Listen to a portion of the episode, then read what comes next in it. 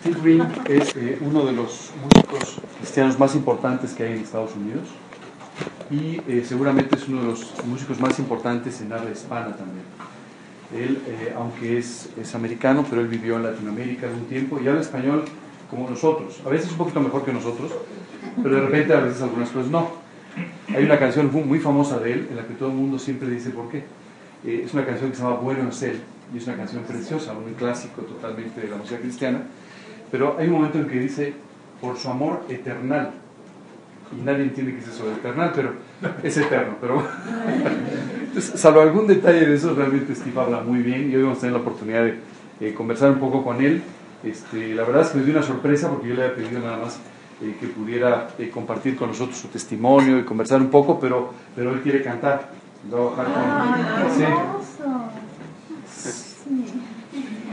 Este, no, nos pidió un piano, pero no tenemos dónde poner un piano. Así es que va a bajar con otro instrumento, pero, pero eh, quiere cantar un rato con nosotros. Así es que eh, creo que lo vamos a disfrutar muchísimo. ¿Ok?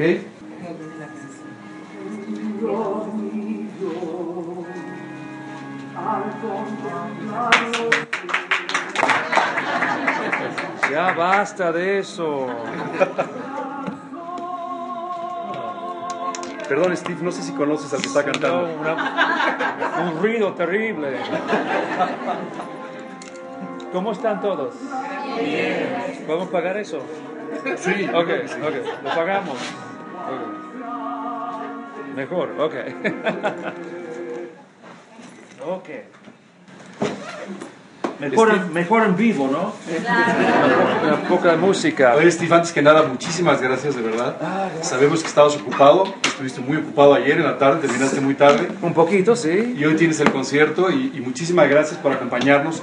Normalmente nos reunimos aquí los domingos a estudiar la Biblia. Qué lindo. Y es un privilegio tenerlos por aquí. De verdad, muchísimas gracias a los dos. No, no, no, no, a ustedes gracias. ¿Eh? ¿Y cómo están todos? ¿Bien? Bien. ¿Contentos? Sí. Muy contentos. Qué bien. Qué bien.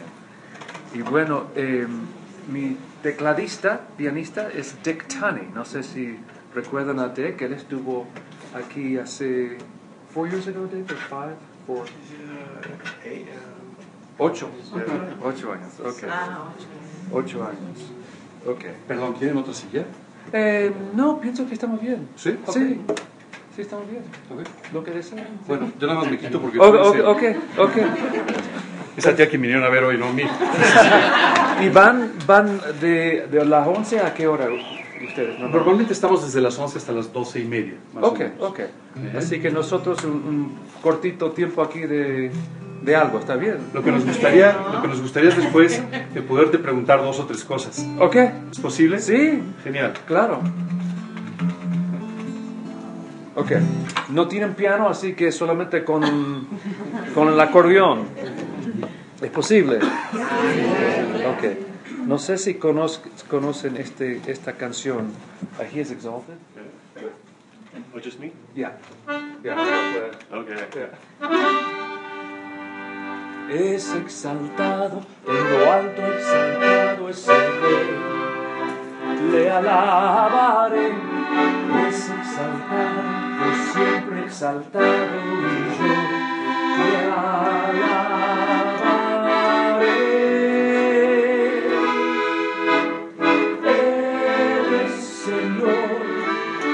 por siempre reinará su creación, en él se gozará, es exaltado, en lo alto exaltado rey. Parece que no lo conocen, ¿no? Es algo, algo nuevo, algo nuevo. Y bueno, está bien entonces. ¿Y conocen el himno? Eh, Grande es tu fidelidad. ¿Conocen eso o no? ¿Sí lo conocen? Un poco. Um, a ver si tocamos ese. Um, so great is thy faithfulness. Oh Dios eterno, tu misericordia, ni una sombra de duda tendrá compasión y bondad nunca fallan. Y por los siglos el mismo serás. Oh, tu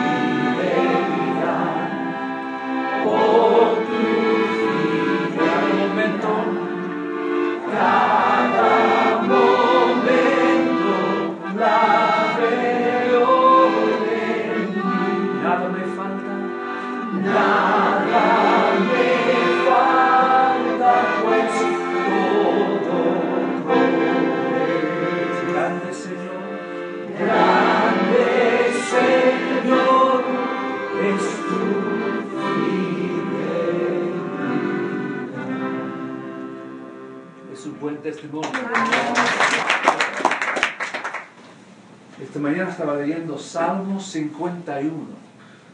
Salmo 51 es un salmo de arrepentimiento. ¿sí?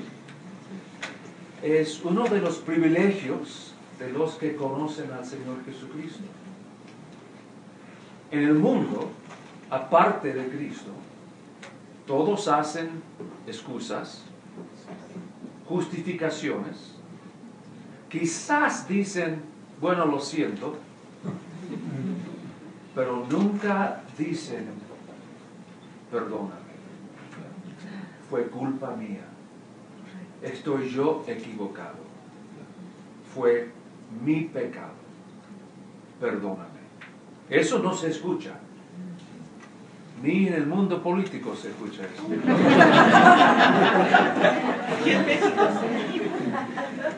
No pueden. Ellos piensan que eso es ser débil.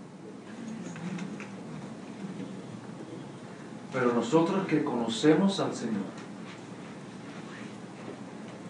tenemos el privilegio de acercarnos a Él y decir, perdóname. Porque en la Biblia no hay remedio por excusas, justificaciones, pero hay un remedio por el pecado. Y es por la muerte y resurrección de nuestro Señor Jesucristo. Es solamente la sangre de Cristo que quita el pecado. Por eso nosotros podemos ir a esa fuente y ser lavados. En Salmo 51, en los primeros dos versículos, nos dice tres cosas. Nos dice tres cosas acerca de Dios, tres palabras que David usa acerca de su, para describir su pecado, y tres cosas que, que David necesita que Dios haga con su pecado. Dice Salmo 51, ten compasión de mí, oh Dios, conforme a tu gran amor, conforme a tu inmensa bondad. ¿Saben la historia de David? ¿Qué, es, qué sucedió con rey David? ¿Por qué él tuvo que hacer esta oración? Era por, porque él pecó contra Bathsheba. ¿Cómo se dice Bathsheba? Sí. Y um, murdered, eh, asesinó a la esposa de de ella, a su esposo, y lo escondió. Y después tomó a, a Betsabé como su esposa, ¿sí? Y después de un año, cuando nació el hijito. Em, vino el profeta Natán y le contó una historia a David. De un hombre rico que tenía muchas ovejas y vino un visitante. Y él no quería tomar uno de sus ovejas para el almuerzo. Pero tenía un vecino que tenía solamente una oveja. Y él quitó la oveja de su vecino lo mató y lo comieron. Y David se enojó con esta historia. Ese hombre debe ser castigado, matado. ¿Y qué dijo Natán? Eres tú. Ay, ay, ay.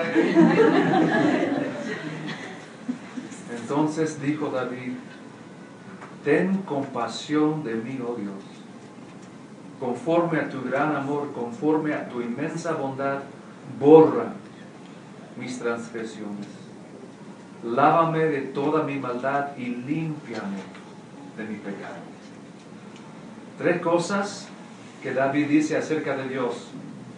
Que Dios tiene compasión. Ten compasión. Que Dios tiene gran amor. Y que Dios tiene inmensa bondad. Por eso podemos acercarnos a Dios. Y tres palabras que David usa para describir su, su pecado. Lo llama el pecado. Y pecado significa qué? Significa errar el tiro. Hay una marca. Y la marca es la ley de Dios, la voluntad de Dios. El pecado es, en vez de pegar la marca, es errar el tiro, no hace la marca de Dios. También lo llama él maldad. Lávame de toda mi maldad. Maldad es ser torcido dentro de nosotros. Es otra palabra, es iniquidad. Es de donde viene nuestro pecado. Porque dentro de nosotros somos torcidos. ¿Sí? También los llama transgresión. Transgresión es rebelión. Es decir, ahí está la marca de Dios. Y en mi rebelión ni quiero tirar hacia la marca.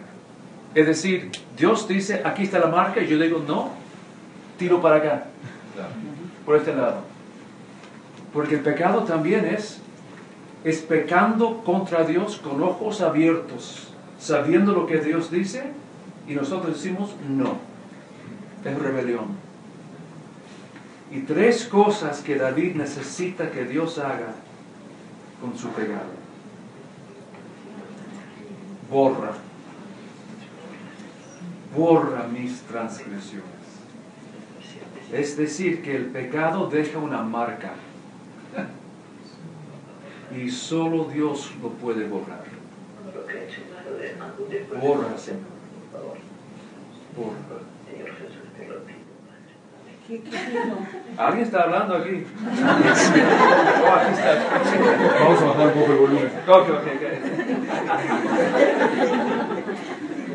ok. Ok. Decir adiós. Borra la marca que mi pecado ha dejado. Bórralo, Señor. Lávame. La palabra en hebreo significa poniendo em, ¿cómo se dice? Cloth. Tela. de tela. Cuando pecamos es como dejar una mancha en la tela. Y la palabra en hebreo es poner esa tela en el piso y pisarlo fuerte para quitar esa mancha. Lávame. Quita esa mancha, Señor. Y después la otra palabra que David usa para pedir a Dios es límpiame. El pecado me ha dejado impuro. Impuro. Límpiame. Dame, Señor, su pureza y su santidad. Let me play this by myself with the guitar because um, because if you play I can't hear it. ¿Puedo poner esto aquí? ¿Está bien? Sí, claro. Ok. A ver si me escuchan. ¿Escuchan un poquito? Ten compasión de mí, oh Dios, conforme a tu gran amor y tus tiernas misericordias. Borra mis transgresiones, lávame de toda mi maldad, límpiame. Límpiame, Señor. Ten compasión de mí, oh Dios, conforme a tu gran amor tus tiernas misericordias. Borra mis transgresiones, lávame de toda mi maldad, límpiame. Porque yo reconozco mis transgresiones. Contra ti solo he pecado, he pecado. Ten compasión de mí, oh Dios, conforme a tu gran amor y tus tiernas misericordias. Borra mis transgresiones, lávame de toda mi maldad,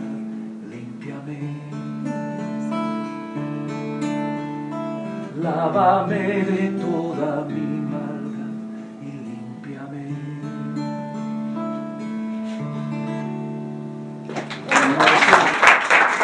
Así que eso es eh, el privilegio de cada uno de nosotros que podemos acercarnos al Señor cada momento, cada momento. No con excusas, no con justificaciones, diciendo, lávame Señor, borra mis transgresiones, perdóname. Y Él lo hace, Él lo hace, nos deja limpio, ¿sí? ¿Preguntas tenías? Steve, queríamos preguntarte dos o tres cosas. Ok. La primera es, eh, ¿cuántos años tienes eh, dedicado a cantar al Señor? 32 años.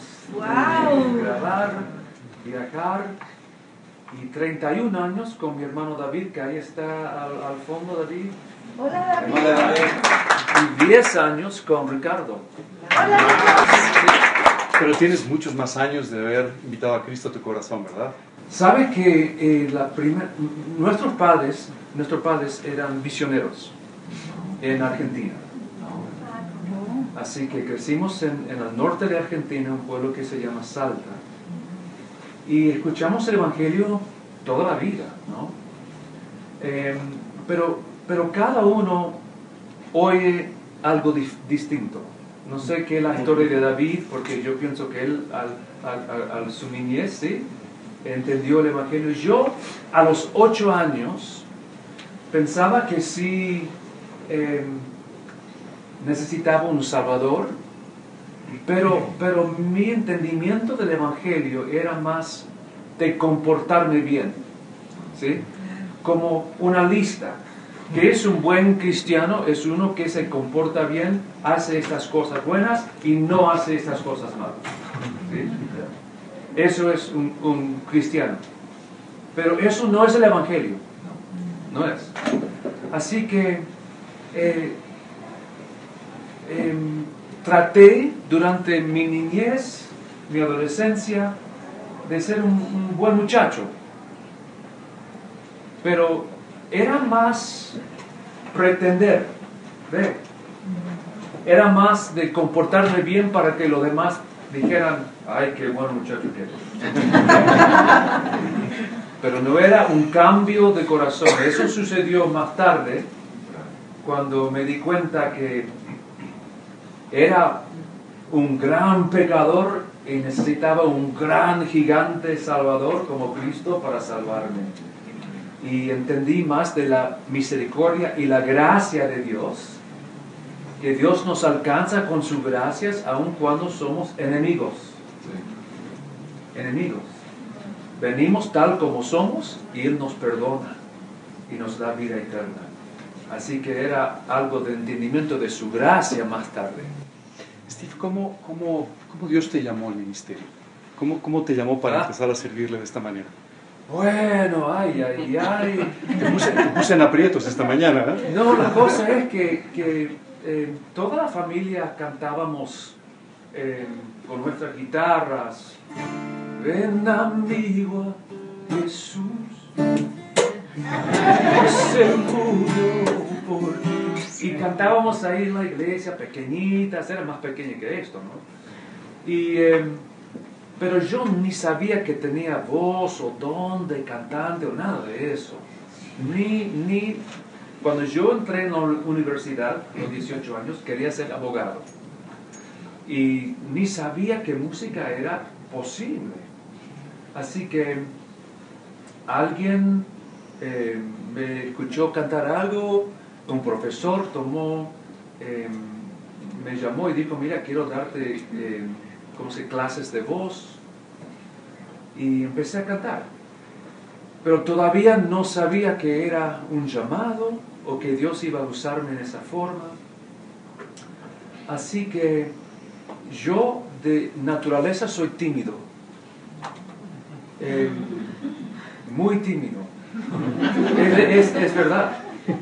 Muy verdad. Así que Dios en cada instante me ha empujado. Es decir, yo ni tengo, eh, ¿cómo se dice?, confianza para ir a la puerta y golpear. Es decir, que Dios abre la puerta y, me da una patada. Y, y así es toda mi vida. Y, y me da eso, me, me da mucho gozo porque leo en la Biblia que normalmente los que Dios ha usado son igual que yo.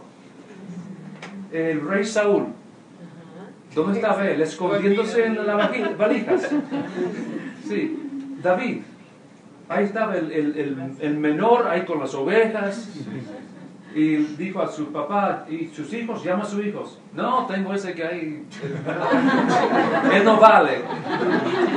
No, tráigalo. Y, y el apóstol Pablo, yendo en el camino para persecute, perseguir a los creyentes. Y el Señor lo dio vuelta. Así que no, yo, yo pienso que eh, reconocí que Dios quizás tenía algo para hacer y todavía me sorprende. Me sorprende. Tú sa- sabes, Steve, la verdad es que, bueno, todos aquí hemos y he disfrutado muchísimo tus, tus canciones, tus discos, y, y hay una parte en particular que me llama la atención y es todo lo que tú has hecho para niños. Porque varias personas, cuando les dije, vamos a tener el privilegio de tener aquí a Steve, me dijeron, wow, pero yo, yo, yo he crecido cantando las canciones de Steve, Ah. las canciones para niños. Sí. Eh, ¿Por, por qué te llamó la, la atención eh, componer para niños? Porque no mucha gente lo hace. Es porque cuando mis chicos eran pequeños, yo quería música para ellos también. Y no había mucho, así que... eh, y no sabía cómo hacerlo. Y la compañía donde yo estaba grabando eh, vinieron y dijeron, mira, tenemos uno, un hombre, una mujer, un- una pareja que han escrito canciones eh, de las escrituras para chicos, pero ellos necesitan a alguien que lo comunique y que lo cante. Y dije, perfecto, yo, yo lo haré. Así que eso fue el principio. No era idea mía, ah, pero es, es una parte muy grande. Y también me di cuenta que a los con- en los conciertos vinieron muchos chicos, muchos, y no había nada especial para ellos. Así que pensé a invitar a los chicos que pasan al frente. A veces tenía como 100 chicos ahí al frente y cantábamos juntos y era muy, muy, muy especial. Ya lo Dios es creo. amor. Ah, Dios es amor. Dios De, de I O S es A M O R S. Ay, no sé si recuerdo esa. De I O S A M O R. Lo tendré que cantar ustedes. Pues, y, y- y este ministerio te ha llevado, eh, bueno, por toda América Latina, has cantado, creo que en todos los países de América Latina, ¿cierto? Creo que casi, casi sí. Y, y- y en, por muchos lugares en Estados Unidos, ¿verdad? Sí. Eh, también en Canadá y algunos otros lugares del mundo, creo, ¿no? Sí, muchos otros países también. sí. Mm, ¿Y cuál, cuál ha sido tu experiencia cuando has ido, por ejemplo, en diferentes países de Latinoamérica? y has, Porque además tú tienes el privilegio de hablar español muy bien. Entonces tú puedes eh, hablar muy bien con la gente.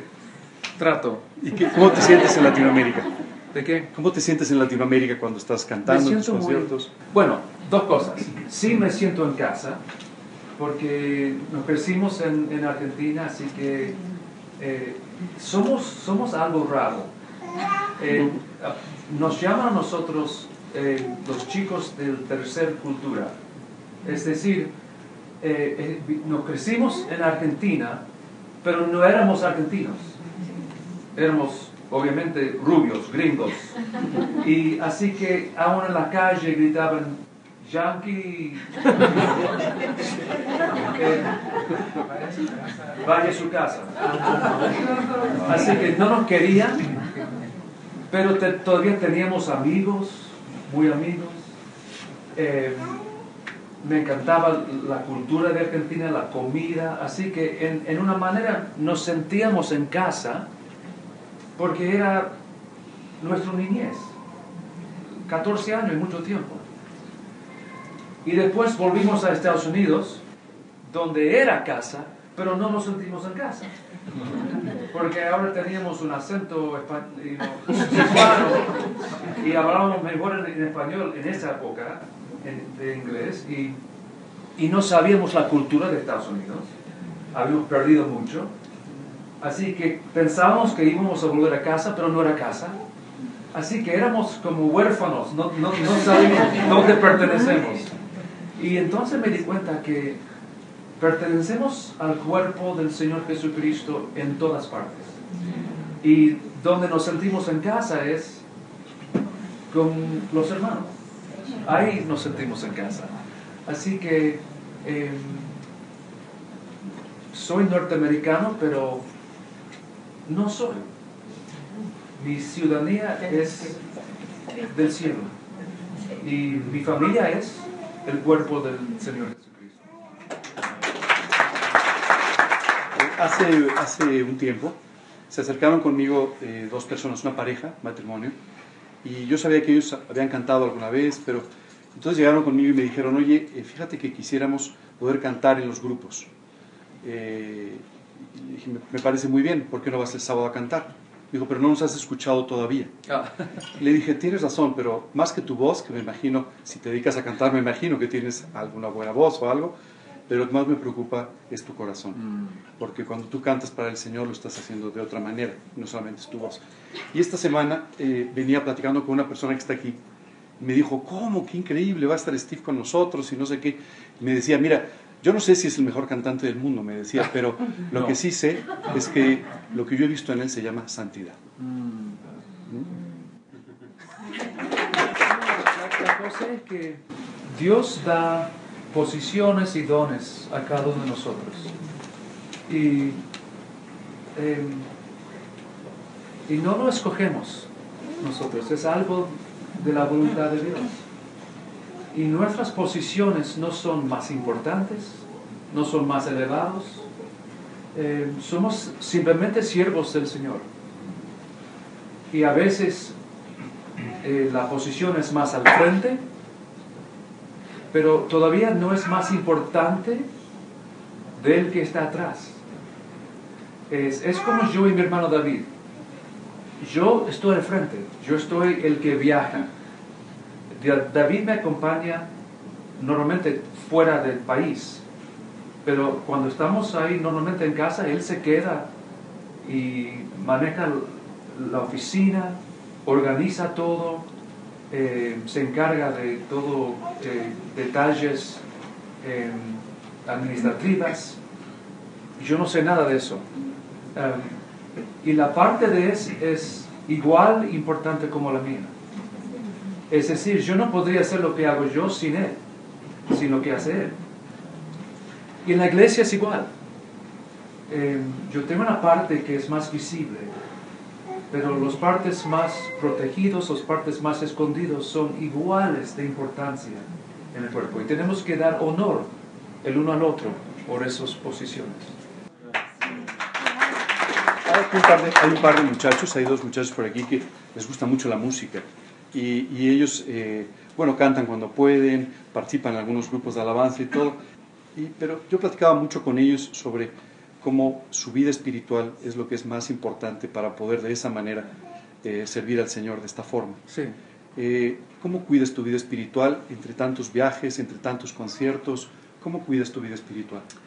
Y bueno, eh, primeramente es eh, con mi esposa. Nosotros eh, tenemos una relación muy eh, íntima, espiritual.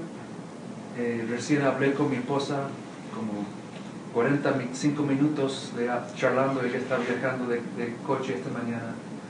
Y eh, practicamos mucho en el Evangelio, leemos juntos, oramos juntos. Y eso es una gran bendición de tener esa comunidad.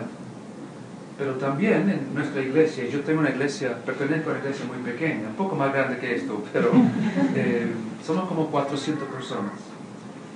Y estuve en entrenamiento de ser un anciano en nuestra iglesia.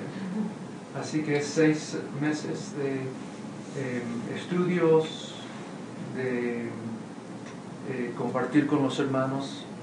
eh, así que sabemos que lo más importante es eh, la parte de nuestras vidas no visible.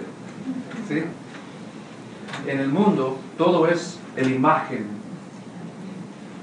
Se pintan la cara, hacen las cosas para la televisión, pero lo que está adentro no importa, es todo la imagen.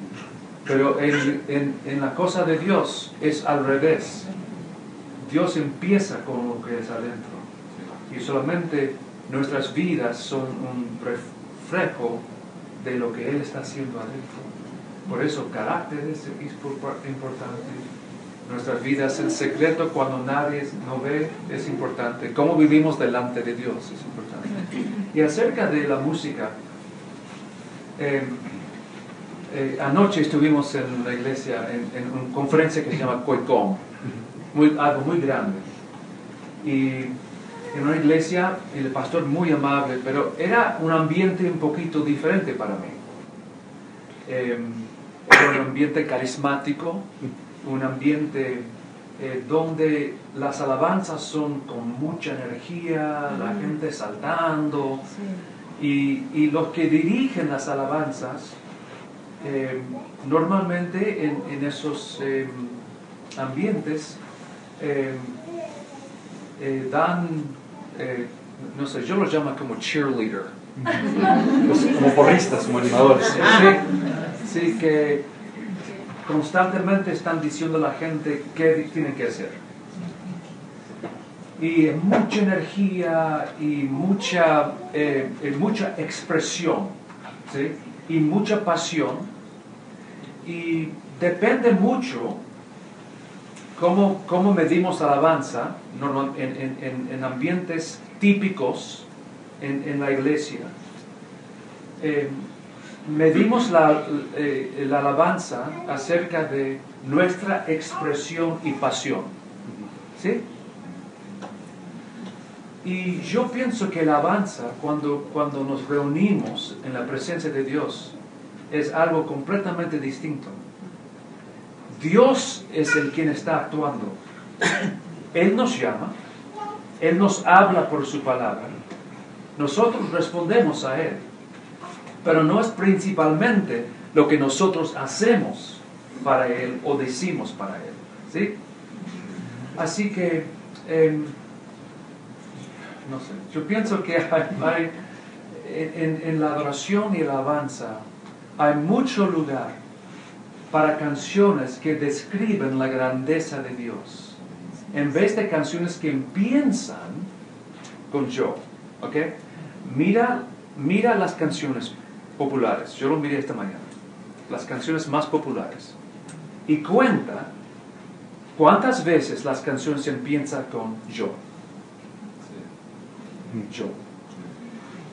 Yo esto, yo esto, yo esto, yo, yo te la, yo, yo, yo. Y no empiezan con Dios. ¿Quién eres?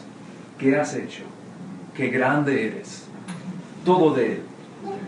Mucho empieza con nosotros. Y yo pienso que debemos cambiar eso. que sea canciones de la grandeza de Dios y quién es Él.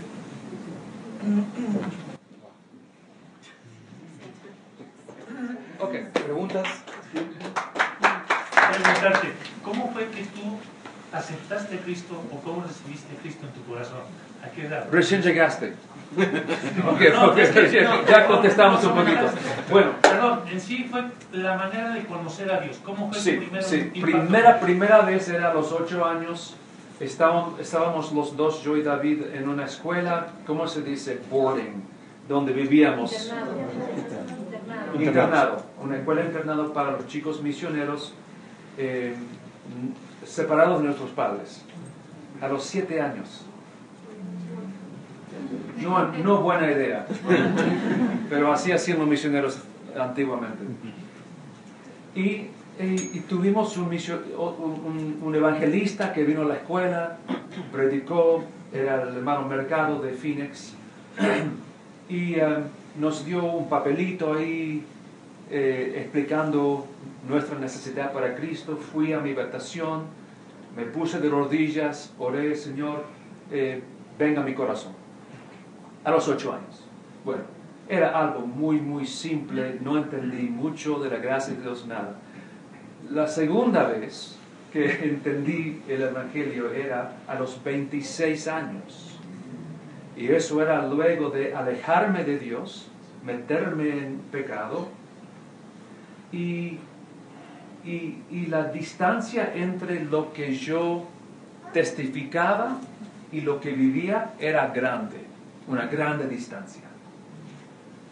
Y yo pensé que así son la mayoría de los creyentes. Son medio buenas personas, ¿sí? Pero tienen cosas escondidas, pero se comportan más o menos bien y todos piensan bien de ellos y Dios todavía lo puede usar y son mediomente mundanos, pero todavía van a la iglesia y cantan y es una mezcla. Eso pensaba yo.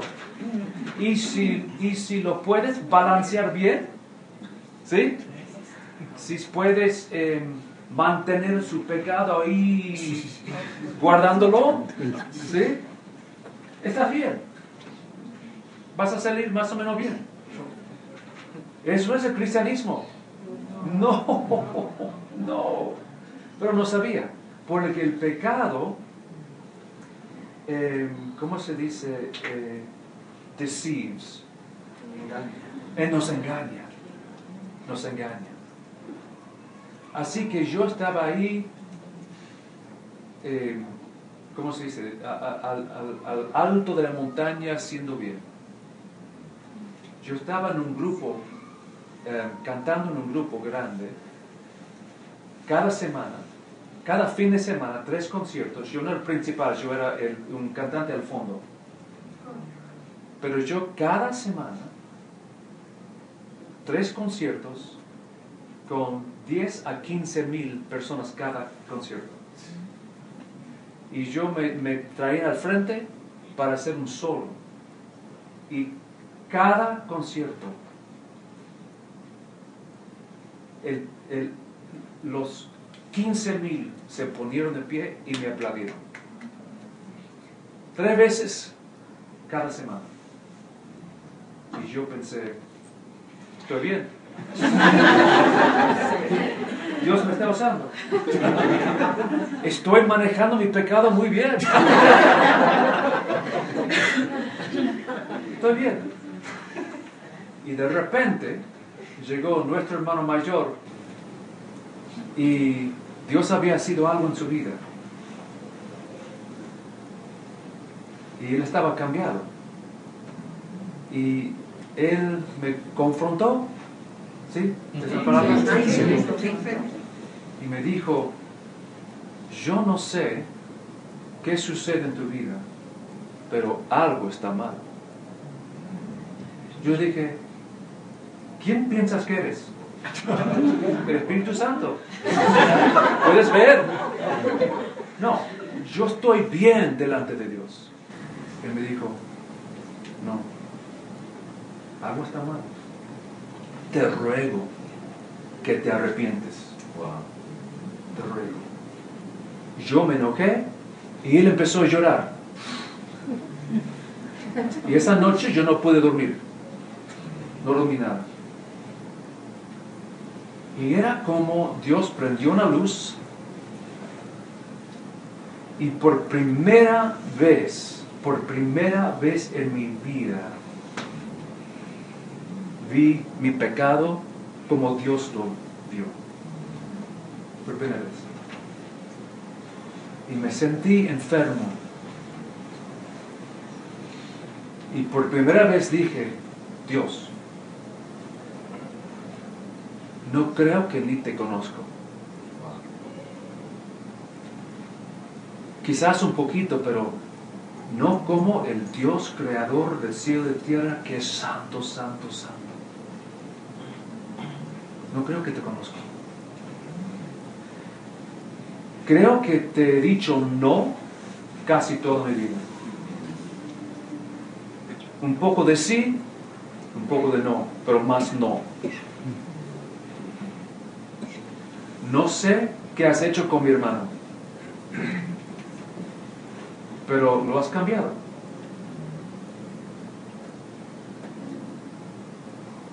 Y no sé qué puedes hacer con mi vida.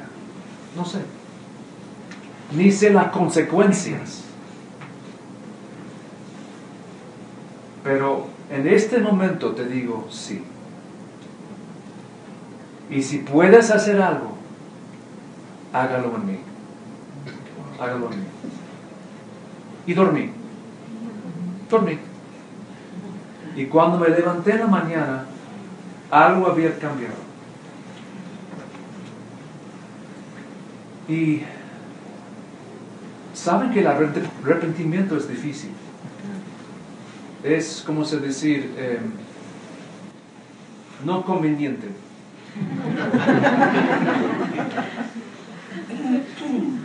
Es decir, que yo lo que no entendí cuando dije sí, lo que no, no sabía, era que cuando dices sí, va a ser difícil.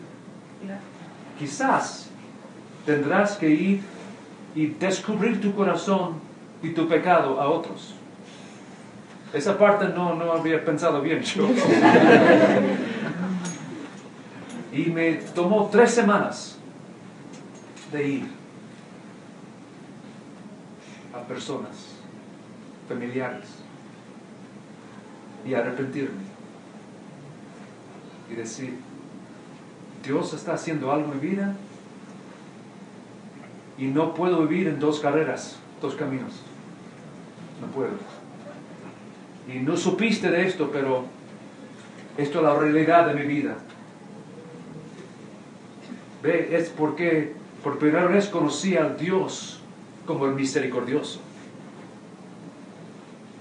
Así que tenía confianza de descubrirme, de abrir, mi, mi- mi corazón, sabiendo que Él puede cambiar y limpiar.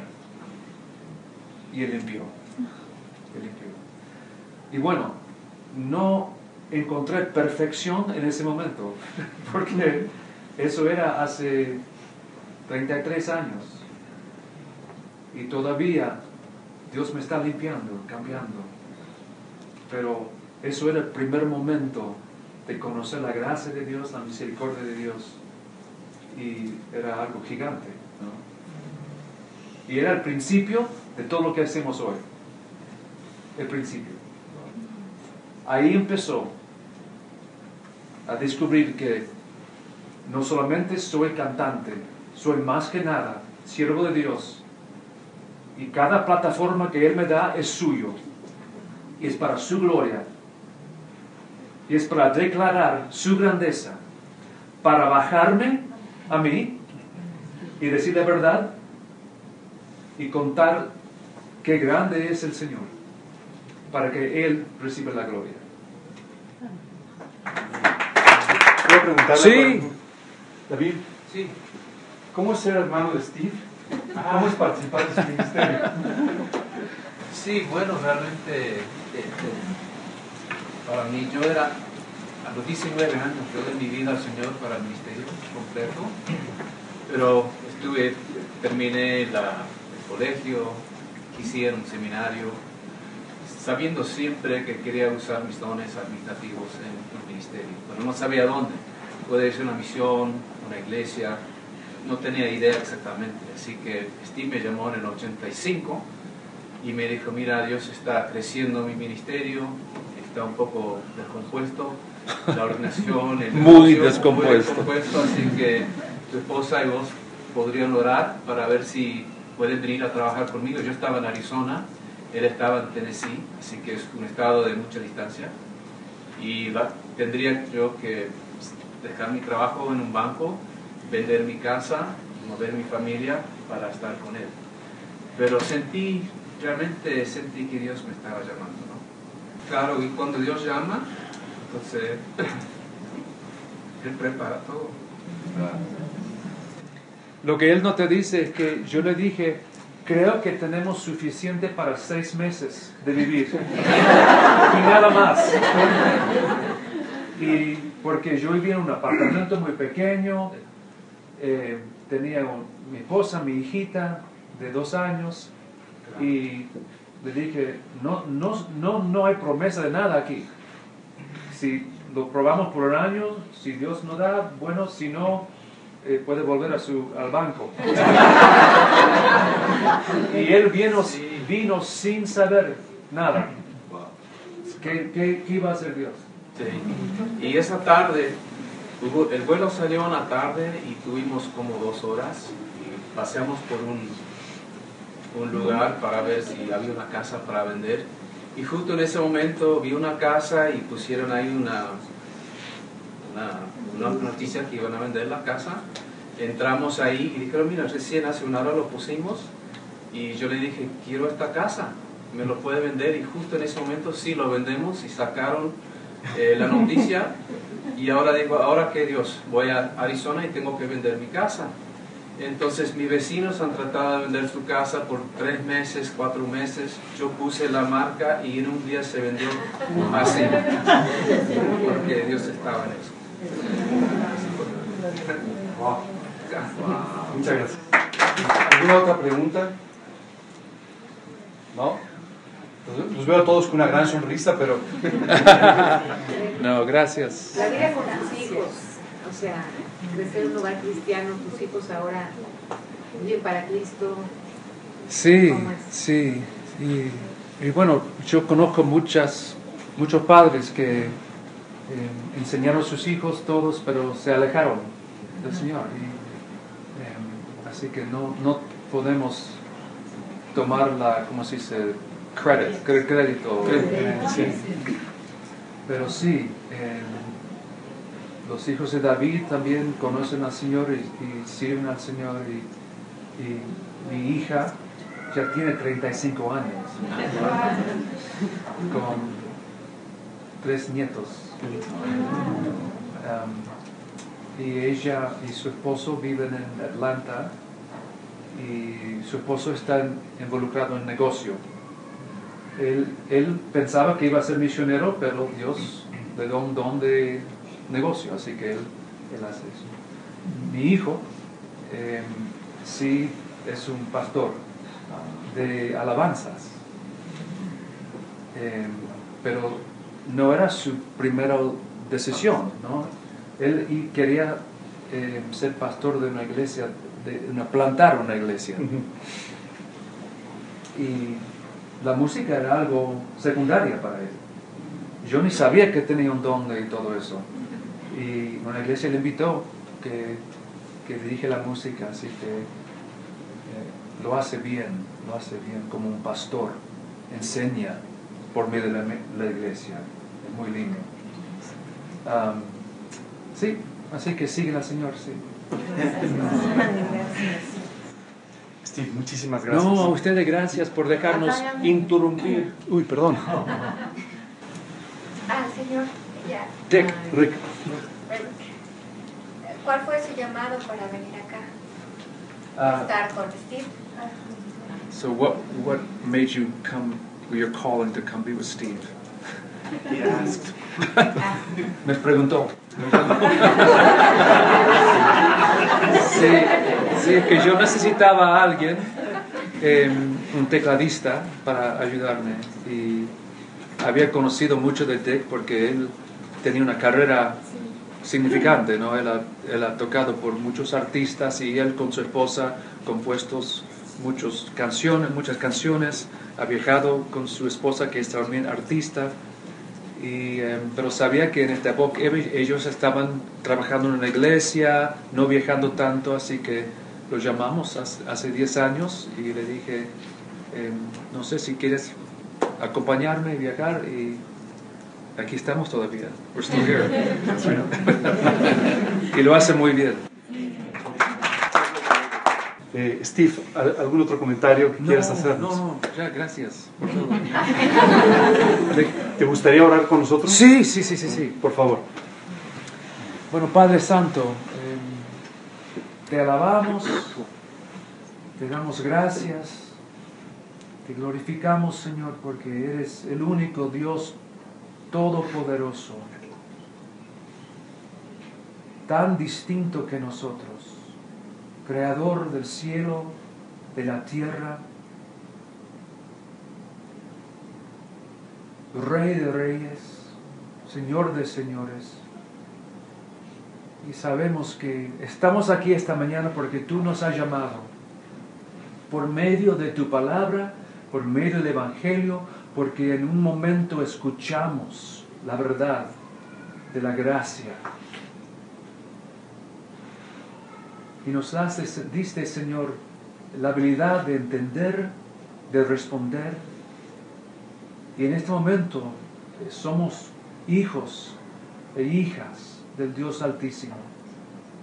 Y te damos gracias, Señor, por eh, hacernos parte de su familia, darnos una amistad, salvarnos, que nos está guardando, nos ha dado una esperanza viva y sabemos que cuando regresa el Señor Jesucristo no- nos llevará a su reino. Así que hasta, hasta aquel momento, danos fortaleza para vivir de una manera que, que muestra que somos familia, eh, que somos eh, eh, hijos del Dios Altísimo. Ayúdanos, Señor, a comportarnos en esta vida en una manera que te da gloria. Eh, Ayúdanos también, Señor, a amar a nuestros vecinos, a los eh, compañeros en, en trabajo y mostrarles su gracia y amor. Eh, gracias por estos momentos juntos y pido, Señor, que bendigas a estos hermanos y hermanas aquí esta mañana. En nombre de Cristo. Muchísimas gracias. Dick, don't put it away yet. Can you do How Great Thou Art? Con grandes él. Yeah. So, Señor mi Dios, al contemplar los cielos, el firmamento y las estrellas, al oír